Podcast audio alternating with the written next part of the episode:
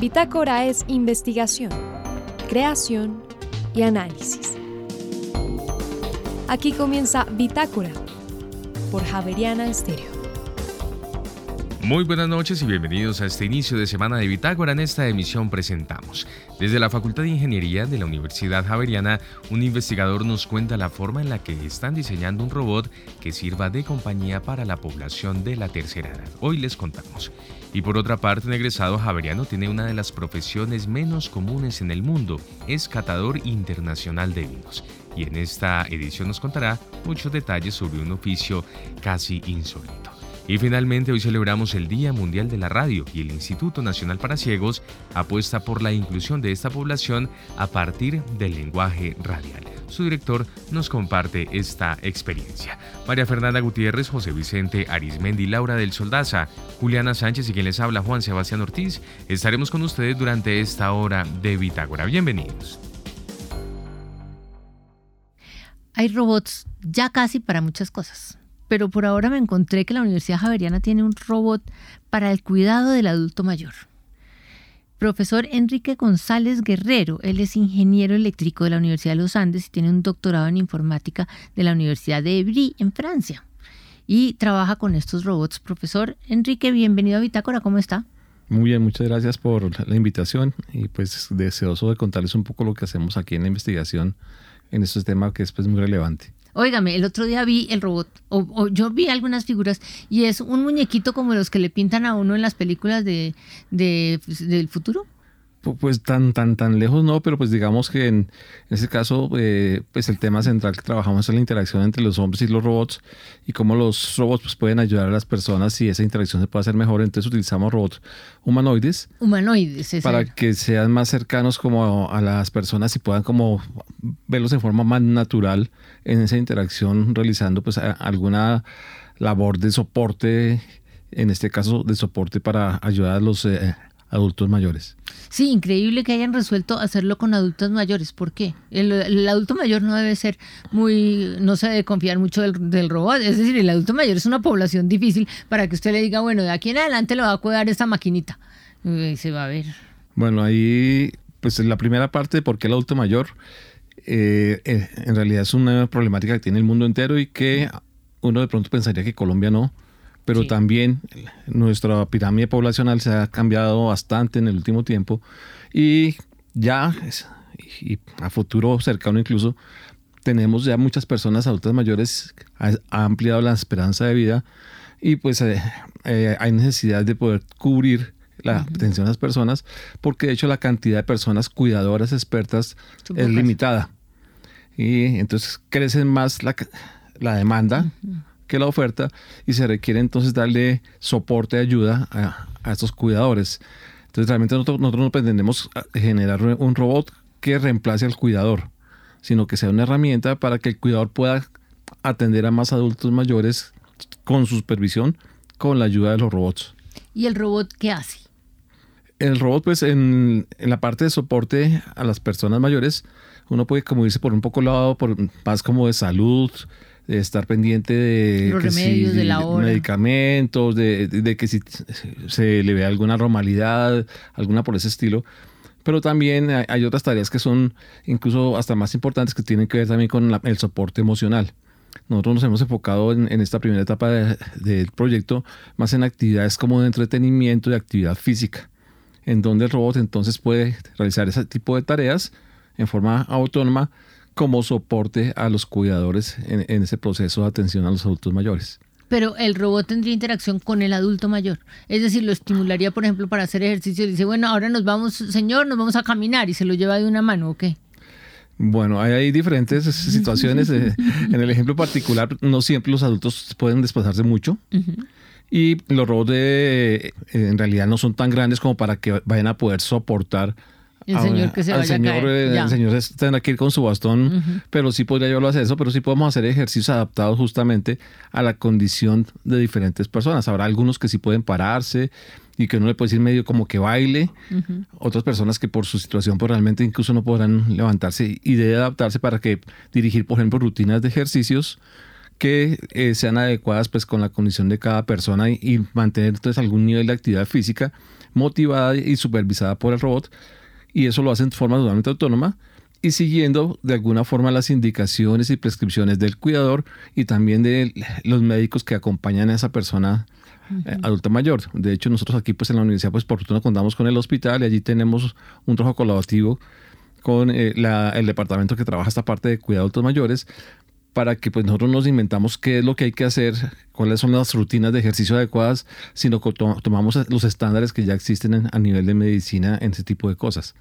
Pero a mí me preocupa la percepción, porque fíjese que uno, bueno, uno tiene una rutina y tiene que hacer, no sé, 50 o 20 o 10, em, cualquier ejercicio. Pero si estamos hablando de que en, el número 7 me dio un dolor y, me, y no, no pude más, el robot detecta, percibe que el paciente tuvo un problema por el cual no puede seguir, es decir, hay ese nivel de sensibilidad. Sí, en realidad, justamente parte de lo que hacemos de investigación desde ingeniería es generar modelos para poder hacer control inteligente del robot, de forma tal que perciba diferentes cosas como no solamente de eh, la parte física de la persona, por ejemplo, sino también de la parte emocional. Entonces yo puedo percibir que, está angustiado o que está aburrido o cosas así. Y no solamente enfocarme en que suba los brazos y baja los brazos porque es la rutina, sino también en que de pronto requiere un momento un estímulo emocional, de, como decimos un poco coloquialmente, darle una palmadita en la espalda, de sonreírle. Eso es lo que uno necesita de la gente, de como ese que tipo sienta calor humano. Entonces, eh, eh, en ese modelo, pues tenemos la posibilidad en cualquier momento percibir diferentes situaciones y actuar de inmediato y justamente pues es lo que logramos utilizando eh, el modelo que eh, tenemos patentado recientemente.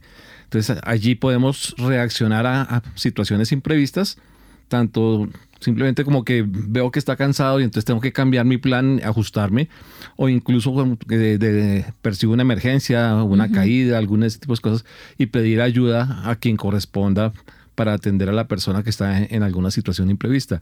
Y entonces yo puedo en cualquier momento interrumpir y hacer lo que es más importante pensando en el bienestar de la persona. Usted puede, pero el robot también. Eh, bueno, yo digo yo, pero el robot puede ah.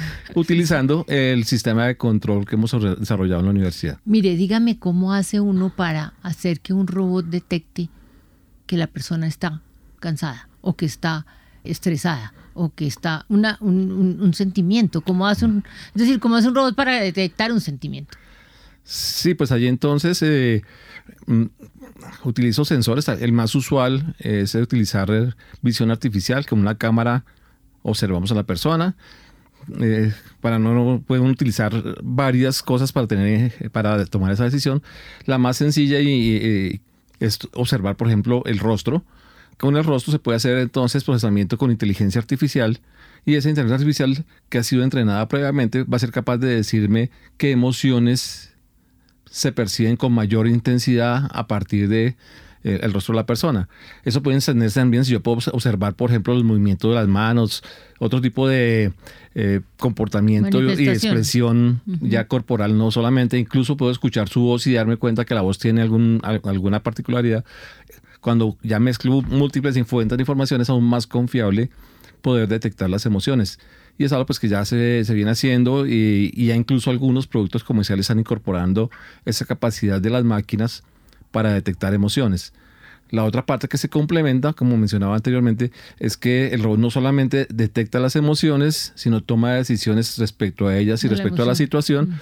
y también expresa emociones para, ah, también. para enriquecer esa interacción con la persona y generar una, un, ambiente eh, mucho más cercano con, con, la persona, tanto entender qué pasa, como expresar y motivar y soportar, no solamente que haga bien la tarea, por ejemplo, lo de actividad física o de entretenimiento, lo que estemos haciendo, sino que también esté pendiente del aspecto emocional. Increíble. Eh, eh, uno siempre ha pensado que los robots se alimentan a partir de algoritmos. Eh, y se convierte el sentimiento en un algoritmo para que lo entienda? Por debajo, pues todos son algoritmos lo que tenemos en los robots. Y aquí, pues lo que hicimos fue, eh, ya en la práctica, tomar pues muchas imágenes y esas imágenes, a cada imagen se le pone alguien humano que entiende las eh, emociones humanas, a cada imagen le pone una etiqueta. Aquí está feliz, aquí está triste, aquí está preocupado, aquí está aburrido. Y con todas esas imágenes, que son muchas, paso a un proceso de aprendizaje de máquina automático que pues puede tomar mucho tiempo, pero que finalmente produce un modelo, un algoritmo que cuando yo lo uso y entra una imagen es capaz de en salida decir cuál es esa predicción, esa clasificación que hace con la entrada que tiene en ese momento. Cuénteme de la patente. La patente pues es algo que se derivó de eh, tesis doctorales que tuvimos en, aquí en la universidad. Y eh, en esa patente pues lo que hacemos es tratar de generalizar ese sistema que controla el robot para que sea capaz de en, tiempo real, es decir, rápidamente eh, tomar decisiones e incluso cambiar las decisiones que tenía antes. No, es que yo estaba como robot feliz dirigiendo el ejercicio, pero percibo que sucedió algo importante y pues no va a seguir haciendo el ejercicio, sino que debo detectarlo, por un lado, gracias a, ese, a, ese, sistema sensorial, pero también reaccionar de inmediato para lo que se necesite hacer dejando de lado lo que estaba haciendo anteriormente. Eso es muy importante para el cuidado del adulto mayor. Sí, es uno de los contextos en donde hay mucha impredecibilidad de lo que puede pasar y que debemos estar listos a, atender todas estas posibilidades porque si no fuera así, pues no sería adecuado para las necesidades y requerimientos. Y no, pues entonces allá le dio un patatús a, la persona y yo sigo haciendo el ejercicio, pues no tiene sentido. Debo reaccionar rápidamente. Eh, veo que estaba como aburrido, pues entonces yo no, no sigo haciendo lo mismo, sino que hacer algo adecuado para que esa interacción sea más adecuada, más, más enriquecedora para la persona. Mire, eh, ese, ese robot está completamente humanizado entonces. Pues estamos poco a poco acercándonos a, esa humanización y pues eh, ese es un tema un poco de debate ético, filosófico, si eso debería hacerse, si realmente se puede hacer.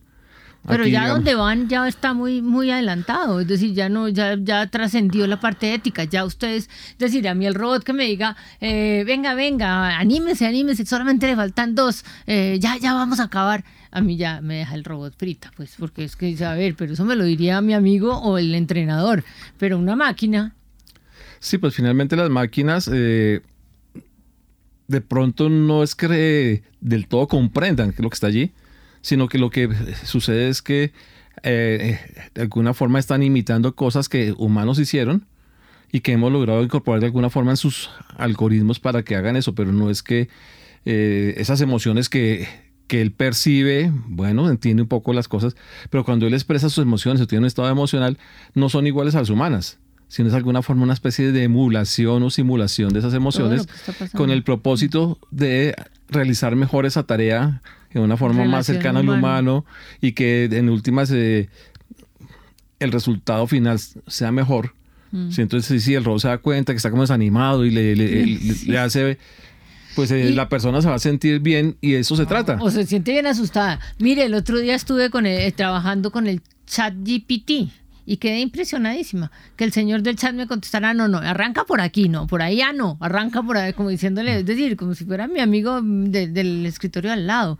Eh, a la hora que le incorporemos esa capacidad a su robot, todavía se humaniza más. La sensación que va a tener el usuario es que es más humano, totalmente. Pero pues como digo, es una humanización artificial que no corresponde ah, al realmente como que es que el robot siente o algo así, sino que fue entrenado a partir de lo que dijeron muchos humanos. Él ubica que esa situación se parece a una en donde muchos humanos dijeron algo parecido a eso. y lo dice como un loro.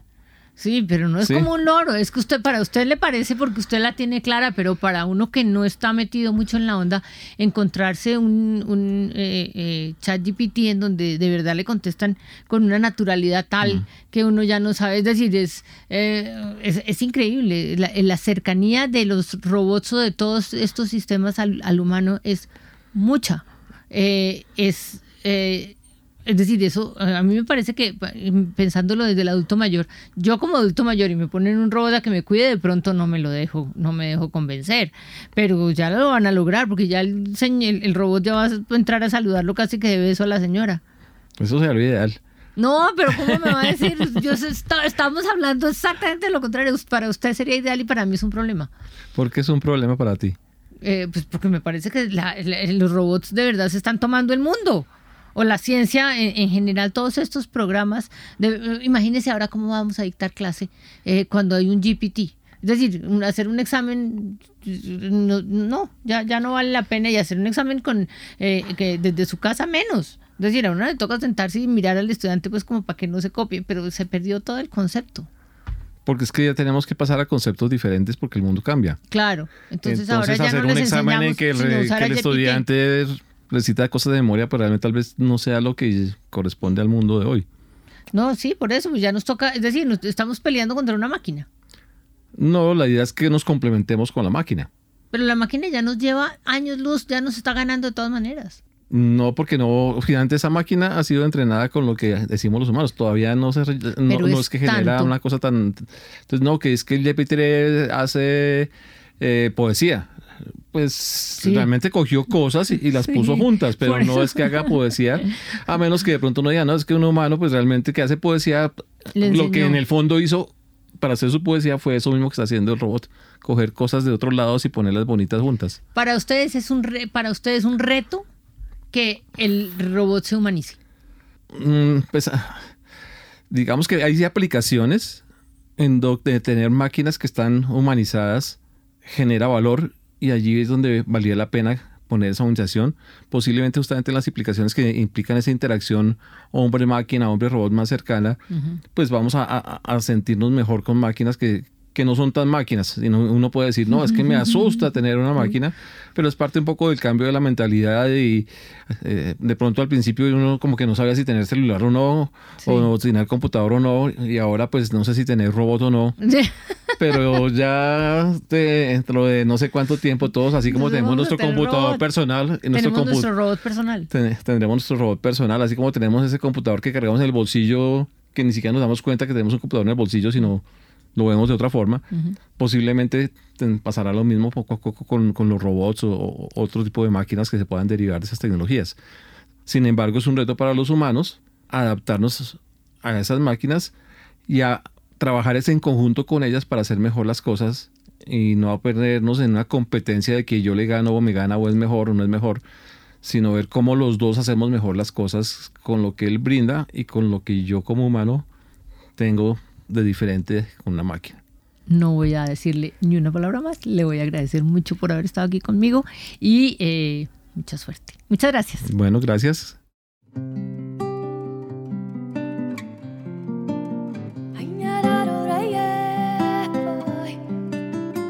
Y ahora en Bitácora, una muestra de la música sin fronteras de Javerian Estéreo.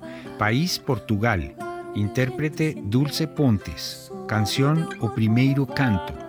Ya regresamos.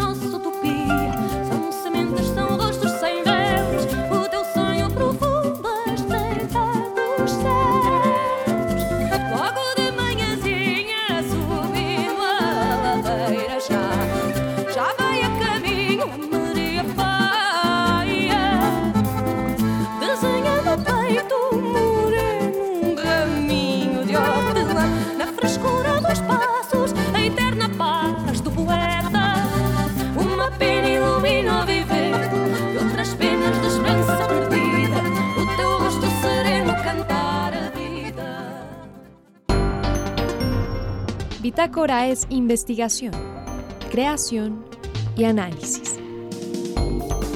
Bitácora, de lunes a jueves de 8 a 9 de la noche por Javeriana Stereo.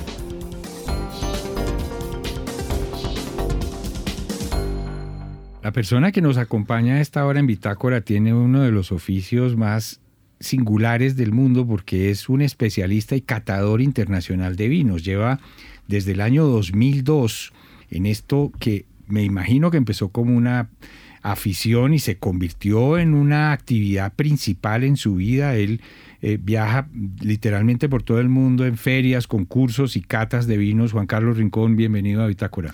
Eh, muchas gracias, José Vicente, y a los oyentes de Bitácora. Eh, Juan Carlos, usted en uno de estos eventos que entiendo que duran dos, tres días, ¿puede probar 60 vinos en un día o es, o es una exageración? Es un promedio normal. Ah, digamos que depende del tipo de concurso. Hay dos sectores. Unos que son los concursos que son fiscalizados por la Organización Internacional de la Viña y del Vino que queda en París. Ahí hay un rigor. Y hay un rigor científico. Ese, por ejemplo, ese tipo de concursos buscan la participación al menos de dos enólogos por mesa de cata. Eh, en la mesa de cata, para que tengan una idea, son entre 5 y 7 personas, mínimo 5, máximo 7. ¿Por qué? Porque todos los puntajes se computan y se decantan en un promedio o en algunos casos se elimina, depende también de la dirección del concurso, el primero y el último para que haya más homogeneidad. Entonces lo que se busca es que siempre haya enólogos. Y hay otros concursos que son, digamos, los de los países anglosajones, te hablo de Estados Unidos, te hablo de, Inglaterra, eh, de Sudáfrica, ah, de Australia, donde no existe un mínimo de vinos. En los concursos de la OIB, el máximo que tú puedes catar por día son 50 vinos. 50 vinos divididos en tres series, normalmente de 16, 15, etcétera, con intermedios entre cada serie. En los concursos de este tipo anglosajones no hay límite, entonces se cata en la mañana y en la tarde. En los de la OIB solamente en la mañana. Eh, los concursos anglosajones buscan aprovechar al máximo el tiempo, a veces, y también es cierto, tiene muchas más muestras, o sea, estamos hablando de un concurso que recibe 10.000, 12.000 muestras de vinos de todo el mundo a catarlas en una semana, entonces tienes que catar mañana y tarde. Pero la realidad es que el cuerpo físicamente empieza un desgaste a partir del mediodía, el almuerzo es una pausa necesaria, pero también molesta porque baja mucho tu percepción de los vinos y la última parte de la tarde para catar tú entre las 2 y las 4, 4 y media de la tarde no es la más favorable. La realidad científica es que las papilas gustativas están en su mejor punto a partir de las 8 de la mañana después de un desayuno relativamente ligero que tú puedes apreciar muchísimo más los vinos. Eh, discernir de las diferencias y eso te dura tú hasta hasta el mediodía. Juan Carlos, eh, hay enólogos en algunos de estos eventos y otros no. Recordemos qué es un enólogo y qué diferencia hay entre lo que usted hace y, lo que hace un enólogo. A ver, yo tuve estudios de química. Tú recuerdas, mi padre era químico y de ahí viene mi afición por el vino. O sea, a mi padre le gustaba el vino, tomaba buenos vinos. En algún momento estuvo tomando. Le gustaba el buen vino. El buen vino, le gustaba los Antemilión, los Chateauneuf du Pape, los buenos vinos chilenos, vinos de Rioja españoles. De hecho, mi padre me trajo una botella de Rioja Marqués de Riscal del año 83, cuando todavía no había la clasificación en España de crianza, reserva, gran reserva. Y esa botella me la pude tomar con él 30 años después, estaba perfecta. Los, los de Marqués de Riscal no creían que estuviera, hubiera resistido tanto tiempo, porque era un vino de normal, no era un vino eh, de guarda, digamos. Mi padre tenía esa afición, él me la pegó, yo empecé química a veces lamento no haber estudiado química, y ahí viene el punto. Los enólogos son científicos que tienen un gran estudio de química, enología y además de ingeniería alimenticia. Estudios formales, con título con universitario, título universitario un estudio de cuatro años. Entonces, bueno, hay técnicos de dos y medio, tres años. Entonces, el enólogo es un técnico científico, un científico especializado en el análisis, evaluación, producción y realización de un vino. O sea, el enólogo es el que hace el vino. Nosotros, los catadores, somos las personas que por... Ojalá todos tuviéramos un nivel. Yo quisiera tenerlo más alto y por eso digo que a veces lamento no haber hecho la, terminado química. Hice dos años. Pero los, nosotros los, los em, catadores o los sommeliers tenemos un análisis muy diferente al científico. Va creciendo, depende de la experiencia y el trabajo y la interacción con enólogos para mí es fundamental. Yo hablo mucho con ellos y aprendo de ellos. Porque nosotros tenemos una percepción muy diferente. No es la percepción de la construcción del vino, sino la percepción de quién lo va a tomar, cómo lo siente, qué, qué acidez tiene, si es un vino que puede perdurar o no. O sea, nuestra percepción es un poco más del consumidor, mientras que la percepción del enólogo es de quien construye un producto para él. Si le entiendo bien, el enólogo es capaz de tomar un jugo de uva y decir de aquí puede salir un buen vino y decir háganlo así o asá, y en cambio ustedes normalmente toman es vino, cuando ya el vino estuvo en, en bodegas y, y en todo el proceso, o, o no están así. A ver, digamos que sí, no, porque no es cualquier jugo de uva. Hay unas uvas específicas para la, cons- para la realización y producción de un vino. O sea, es la vitis, la, la vitis vinífera, mientras que la vitis lambrusca es la de las uvas que se consiguen en, eh, para, para comer en, la, En eh, en el la mesa, supermercado. en supermercado. Las, las, las, las vides de las cuales salen los grandes vinos son muy específicas. Eh, la matriz es la Cabernet Franc, de la cual sale el Cabernet Sauvignon, de la cual sale el Sauvignon Blanc. Eh, es decir, hay una serie de, de, de uvas o cepas, se llaman, específicas. El enólogo es capaz de determinar si este año esta cepa, esta uva, esta cosecha me puede dar un gran vino o no. Y para El- eso prueba casi que el jugo de esa uva, Exacto, no, prueba la uva incluso en... Ah. Sigue, sigue el proceso... En, la fruta. fru- prueba la fruta. Él, eh, él sigue el proceso en el viñedo.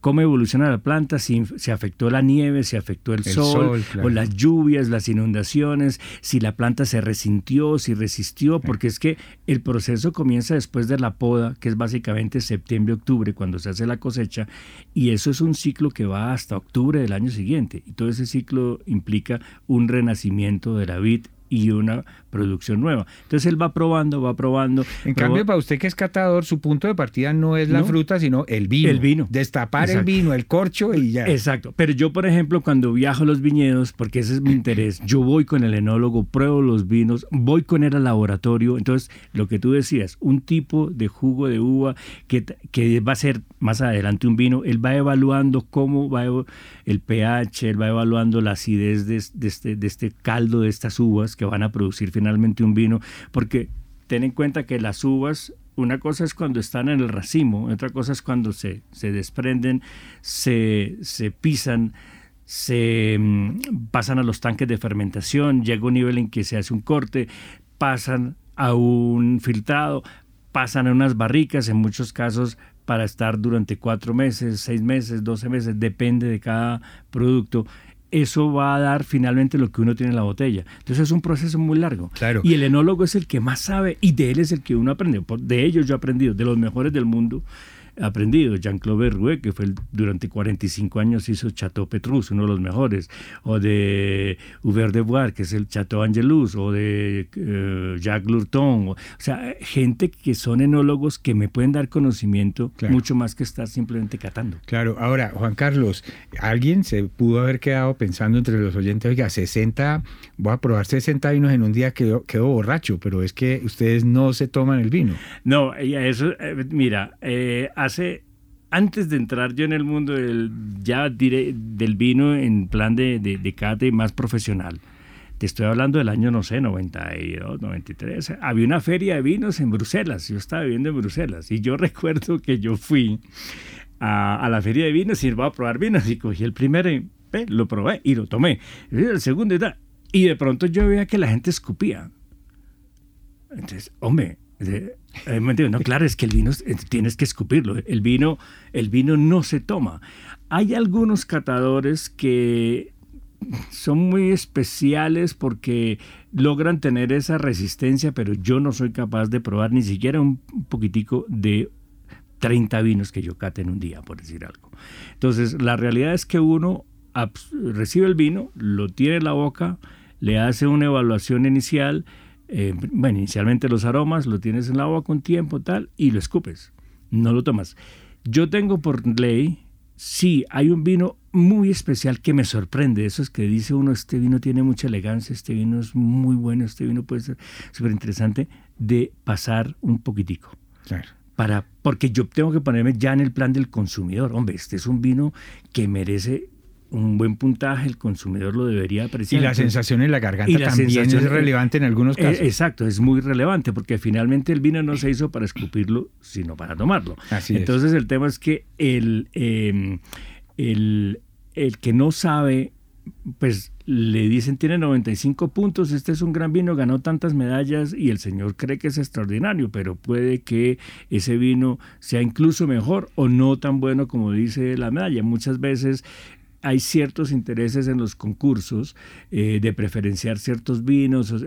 esos son temas ya más sutiles, digamos, ¿no? Porque cada concurso tiene su interés también comercial, digamos. Claro. Ahora, Juan Carlos, lo más importante, estamos hablando con Juan Carlos Rincón Domínguez, que es egresado de la Javeriana, tuvo una carrera periodística importantísima y muy brillante, con premios en Caracol Radio, en la BBC, entre otras. Eh, trabajó en Javerian Estéreo como estudiante de 1979, pero desde el año 2002 es especialista y catador internacional de vinos y eso nos llama muchísimo la atención porque hay muy poquita gente que haga eso en el mundo y colombianos pues mucho menos.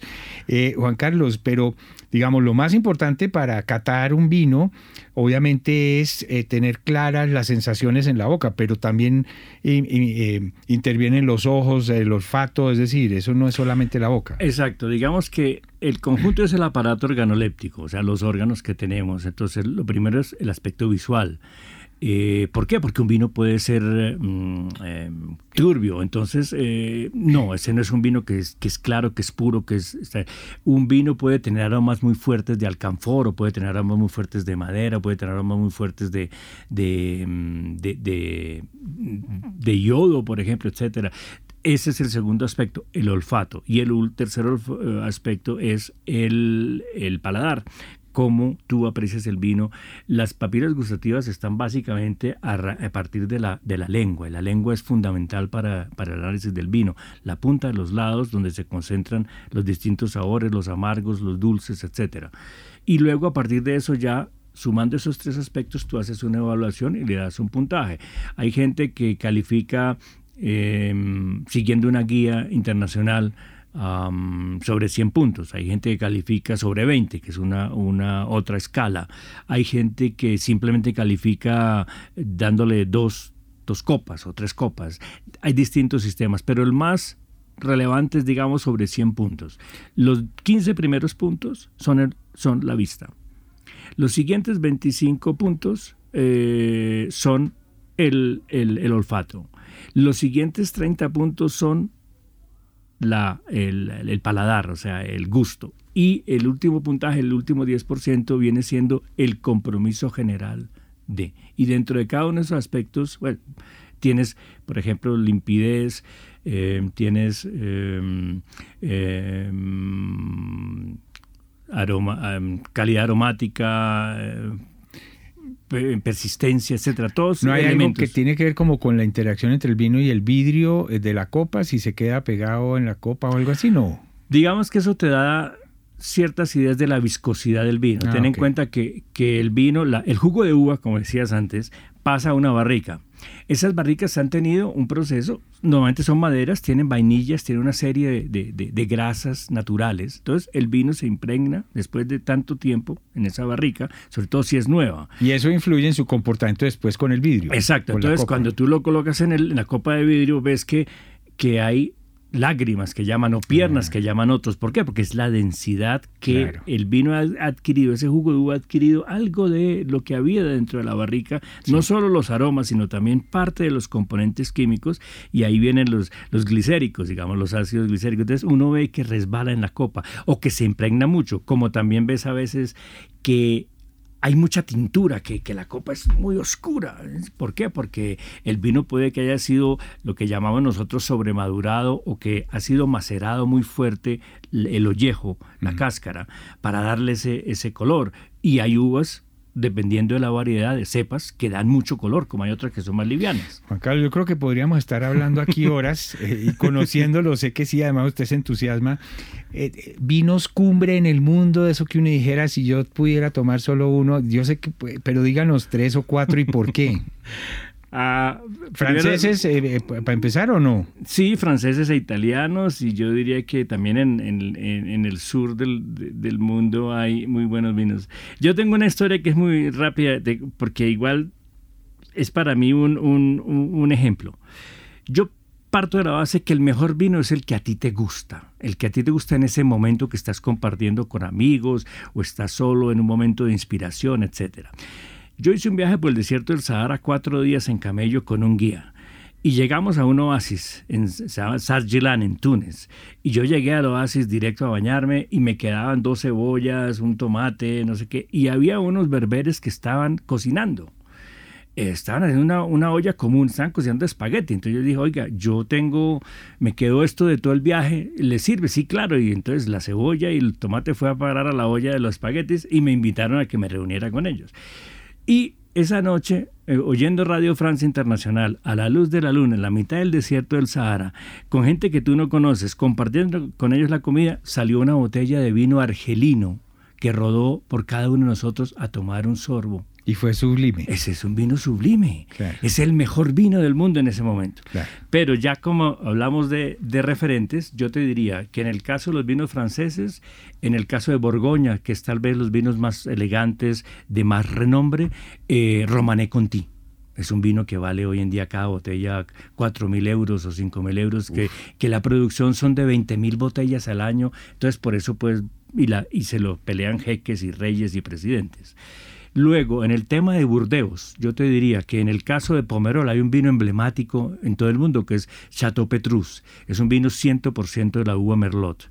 Pero en el caso de Saint-Emilion, tú tienes también vinos muy emblemáticos que tienen un 40-50% de Cabernet Franc y la otra parte de Merlot. Cheval Blanc, caballo blanco, Cheval Blanc o el otro es Ozon, son vinos top vinos de mil dólares botella. Uf, como Eso dice una Burdeos. hija mía, eso vale más que mi futuro. En Italia, en Italia tienes Bolgeri y tienes eh, Sassicaia, que es un vino muy famoso, o tienes eh, Tignanello, que es un vino de la uva Sangiovese, es el más emblemático de los vinos de Florencia, por ejemplo. De Chile, yo te diría que la gente tal vez no, no ha dado sobre la dimensión y la importancia de los vinos chilenos que recibieron uvas hace mucho tiempo viniendo de Francia y excelentes viñedos. Santa Rita, el Casa Real, el Don Melchor, no estoy haciendo propaganda, son vinos que usan la mejor uva porque es que son vinos de 100 dólares. Claro. En el caso de Argentina hay excelentes Malbec también de, de esos niveles, eh, sobre todo los que vienen de Peumo o de la región de Altamira hoy en día, que es una región más cerca de la cordillera, con cielos más graníticos, que dan vinos muy minerales de mucha fuerza, muy diferentes al Malbec que la gente toma para consumir con, el, con la comida normal esos vinos de varias bodegas que en este momento tienen mucha fuerza, como Santa Julia, como Zucardi, como uh, Salentine, etcétera, son vinos que tienen muchísimo. El que quiera saber más, Juan Carlos Rincón tiene un, un blog donde generosamente va contando. Sí, lo tengo un poquito abandonado porque la realidad es que eh, uno también ¿Cómo se llama? Rin- Rincón, de Cata. Rincón de Cata. Y ese es un poco, en- sí, rincondecata.com, www.blog.rincondecata.com. Hace rato no publico, sigo publicando en Twitter muy esporádicamente porque eh, en eso soy muy franco. Yo me di cuenta un día que se pierde mucho la delicia, el placer y el gusto de compartir y vivir un vino si uno está pendiente de tomarle la foto, escribir el comentario y, el el poner, y poner en la foto eh, eh, en Twitter. Entonces, cuando tengo tiempo lo hago, cuando no, no. Pero en realidad el Twitter también funciona. Rincón de Cata está en Twitter. Muy bien, Juan Carlos Rincón Domínguez, muchas gracias por acompañarnos en Bitácora hoy y bienvenido siempre. Muchísimas gracias, José Vicente, y bueno, eh, y a los oyentes. Y no, a- eh, yo, yo tengo una, una conferencia que se llama El vino es un viaje para amar. Entonces piensen en eso, que cuando ustedes están tomando un vino, ese vino tiene una historia, viene de un terreno, viene de un país, viene de una uva, hay una trayectoria, quienes lo hicieron, eh, gente que trabajó para que usted tenga el placer. Entonces el vino es un viaje para amar y entre más quiere usted viajar, pues más vinos de distintas partes va a probar y seguramente se va a enamorar de él. El vino es un gran compañero de la humanidad desde fechas históricas, hace miles de años. Lo que pasa es que hay que consumirlo con moderación y de preferencia pues con, con alimentos. En Javeriana Stereo, el trino del día.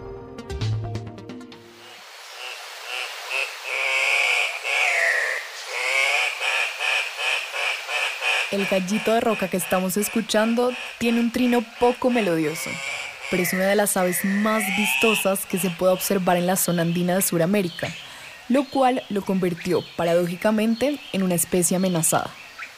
El macho tiene un plumaje naranja encendido en la cabeza y en el cuerpo, que contrasta con el negro de las alas. Las hembras son más pequeñas y con plumas en tonos marrón apagado. Se alimentan de frutos diversos y es una especie que ayuda a dispersar las semillas en el entorno. El trino del gallito de roca, ave nacional de Perú, forma parte del Banco de Sonidos de Aves Colombianas recopilado por el Instituto von Humboldt y la Universidad de Cornell.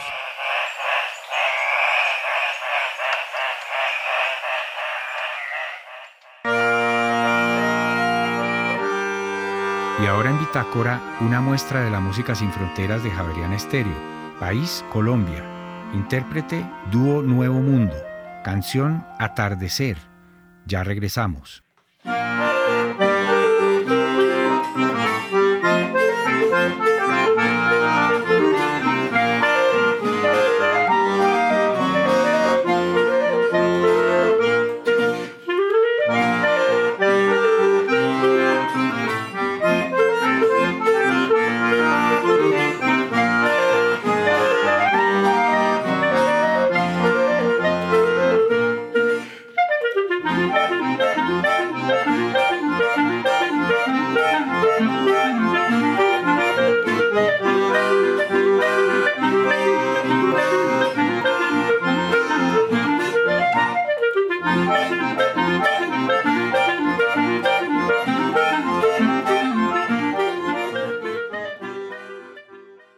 Hoy estamos celebrando el Día Mundial eh, de la Radio, eh, una conmemoración que se hace a este medio de comunicación, a este medio de información, de entretenimiento, de compañía y todas las dinámicas que se generan alrededor de este. Es por eso que esta noche hemos eh, querido compartir con ustedes, nuestros oyentes, una experiencia muy valiosa con un gran impacto y que por supuesto eh, vale la pena reconocer y vale la pena darle una mirada. Se trata del INSI, es el Instituto Nacional para Ciegos, en cabeza del doctor Carlos Parra.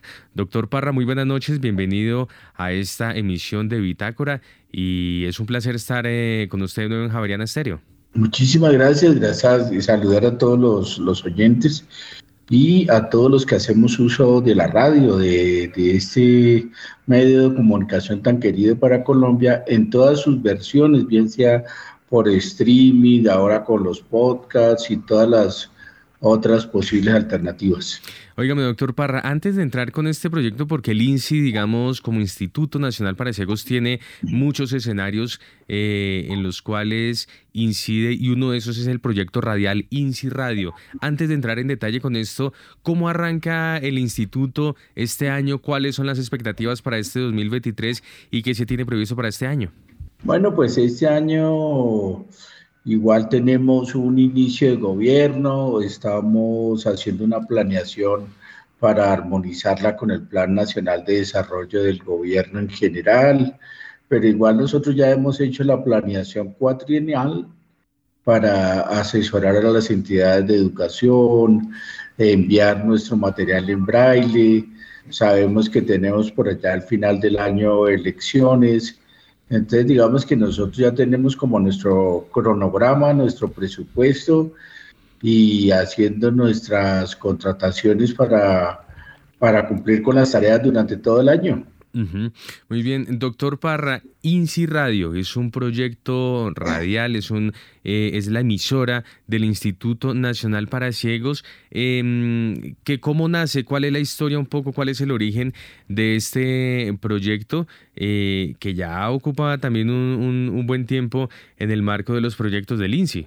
Sí, el proyecto ah, empezamos en el 2015 y fue un poco planteado por la necesidad de vincular al país a los dos millones de colombianos ciegos, porque el instituto es nacional, pero solo tiene sede en Bogotá.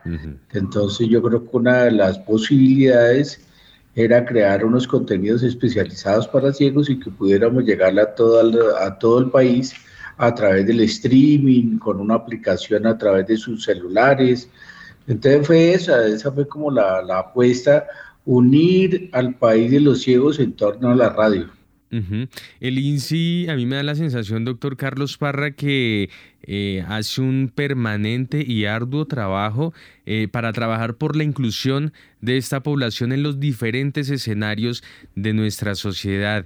Em, y esto es una muestra de, una intención también de generar una inclusión de esta población a partir de la exploración de otros lenguajes, en este caso el hablado, también el eh, despertando e incentivando el sentido auditivo. Sí, nosotros las personas llegan naturalmente, somos muy asiduos a la radio, a la radio general, a la radio comercial, digamos que eh, los compañeros se acercan más que a la televisión. Y por eso también quisimos hacer eh, una parrilla especializada, ya que en la radio comercial hay unos, unos temas muy específicos como el braille, el bastón, usuarios de perros guías, unas temáticas que no se tratan en la radio y por eso lo quisimos hacer a través de el streaming con ICE Radio. Hablando acerca de los contenidos, doctor Carlos Parra, ¿cómo se construye esta parrilla? ¿Cómo se construye esta programación para ofrecerles a, los usuarios? Pues sí, es justamente como que se deriva de, de las cosas que hacemos en lo cotidiano y aún no tenemos programa. Por ejemplo, hicimos un programa de personas con baja visión porque habitualmente hablamos de ciego, pero las personas de baja visión eh, no ven determinado tamaño de letra o que a determinada hora ya no ven, entonces digamos que son otras dificultades diferentes para ellos y así sucesivamente. Yo tenía un programa de derecho donde hablo los temas, el decreto, como cosas específicas de la normativa de discapacidad y así sucesivamente ponemos cine con audiodescripción, o sea, el audio de la, de la película con audiodescripción eh, para que nosotros también nos entretengamos, pues finalmente no, no, no vemos la pantalla. Muy bien, las, eh, los proyectos que desarrolla el Instituto Nacional para Ciegos, doctor Carlos Parra, eh, no solamente, aunque por supuesto en su mayoría, pero no solamente están dirigidos para aquellas personas con alguna discapacidad visual, sino también es una oferta para la sociedad en general, incluso para aquellas personas, familiares, cuidadores, aquellas personas que también hacen parte y están dentro del entorno de estas personas eh, con baja visibilidad. ¿Es el caso de INSI Radio también? Sí, yo creo que hay muchos eh, programas de INSI que le pueden interesar a esos agentes educativos, digamos que a, los que están en nuestro entorno, a las familias o a alguien que quiera estudiar temas de ciegos, que esté haciendo educación especial o carreras afines, yo creo que puede escuchar o le pueden interesar algunos programas de INSI Radio y ese es precisamente el propósito, o sea, como, como llegarles con esa programación. Muy bien, pues estamos hablando esta noche con el doctor Carlos Parra, quien es el director del INSI, el Instituto Nacional para Ciegos, muy a propósito de esta conmemoración del Día Mundial de la Radio, eh, en donde el INSI, por supuesto, tiene un gran aporte desde su proyecto y la producción de su emisora virtual INSI Radio. Mencionaba usted ahorita al inicio de esa conversación, doctor Carlos Parra, algunos retos que también como país tenemos que asumir y que el mismo Estado también tiene que atender para garantizar los derechos de toda la población el tema electoral, el tema de la participación en el marco democrático para las personas con alguna discapacidad visual o con baja visibilidad. Se avecinan eh, otra jornada de elecciones durante este año en nuestro país y cómo mm, eh, puede hacer usted una lectura de esta situación como Estado y como sociedad hemos avanzado en relación con este tipo de situaciones y las personas y la población con eh, alguna discapacidad visual en nuestro país tienen un mejor acceso a la oferta y la garantía de los derechos por parte del Estado? Sí, yo creo que el Estado cada vez más tiene circulares y normas de cómo debe ser la, la atención de las personas con discapacidad a la hora de votar como electores, pero también ha habido una mayor participación como candidatos, digamos que ya encuentra uno algunos que son eh, eh, ediles, otros que son concejales en sus respectivos municipios. Digamos que en las grandes ciudades, pues tuvimos a, Apolinar, al señor Apolinar de Ciego de Cali, que fue el alcalde. Y así, digamos que se han ido abriendo posibilidades y el Consejo, tanto el Consejo Nacional Electoral como la Registraduría Nacional del Estado Civil han estado muy pendientes de garantizar la distribución de votos, el que los, los puntos de votación sean accesibles, que haya una adecuada pedagogía electoral, que eso se ha vuelto cada vez más difícil porque hay más partidos, hay más coaliciones, eh, a veces se, se vuelve difícil no solo para nosotros las personas con discapacidad, sino en general para toda la ciudadanía. Y haciendo también la salvedad de que hablamos de Estado no solamente como los administradores de lo público, sino también todos como ciudadanos y como integrantes de esta sociedad. Tenemos esta responsabilidad. Pues doctor Carlos Parra, director del Instituto Nacional para Ciegos, queríamos eh, saludarlo, conversar con usted y resaltar, por supuesto, en esta ocasión más que todo este eh, sólido proyecto que es INSI Radio, pero también nos gusta eh, revisar y reconocer todo el esfuerzo que desde el INSI se hace permanentemente por supuesto en pro de la población con alguna discapacidad visual eh, y baja visibilidad en nuestro país, pero que sin duda alguna es un eh, tema que a todos nos compete. Muchas gracias, una feliz noche y para ustedes también un feliz Día Mundial de la Radio. Pues muchísimas gracias, también felicitarlo a ustedes que también hacen este ejercicio radial, saludar a, a todos los que están en torno a la radio y a esos nuevos ejercicios radiales eh, que han ido surgiendo. Entonces creo que es un muy bonito día para conmemorarlo y seguir en este ejercicio permanente de hacer radio. Y antes de finalizar esta emisión de Bitácora, les tenemos 13 recomendaciones culturales para que ustedes se programen con nosotros durante la jornada de mañana. Iniciamos nuestra agenda cultural con el taller Un pueblo llamado Muisca, un espacio para aprender sobre los muiscas, su historia y tradiciones de esta población que históricamente se han asentado en la región cundiboyacense y el sur del departamento de Santander. Recuerde, a las 2 de la tarde, mañana en la Biblioteca Arborizadora Alta en el sur de Bogotá. Y por otra parte, desde las 3 de la tarde se realizará la muestra de resultados de la temporada de animación expandida y Media Lab 2022. Esta es una experiencia que presentará los diferentes contenidos y desarrollos durante el Laboratorio Latinoamérica Expandida y otros procesos de co-creación, en donde se aborda la animación y lo audiovisual en distintos formatos, desde las 3 de la tarde en la Cinemateca de Bogotá. Y finalmente, sobre las 4 de la tarde se presentará la exposición Vasijas envidiosas, flujos y conexiones en un mundo de barro. Una exposición que muestra la vida y las transformaciones de la arcilla y para descubrir cómo es su proceso de elaboración. Mañana, desde las 4 de la tarde, en el Museo Nacional de Colombia. Y así llegamos entonces al final de esta emisión de Bitácora. ustedes muchas gracias por haber estado con nosotros. Los invitamos a que continúen en Javeriana Estereo. Ya llega una nueva entrega de la serie radial 50 vidas y a continuación Juan Carlos Valencia y Jazz del Mundo. Que tengan todos ustedes un feliz inicio de semana.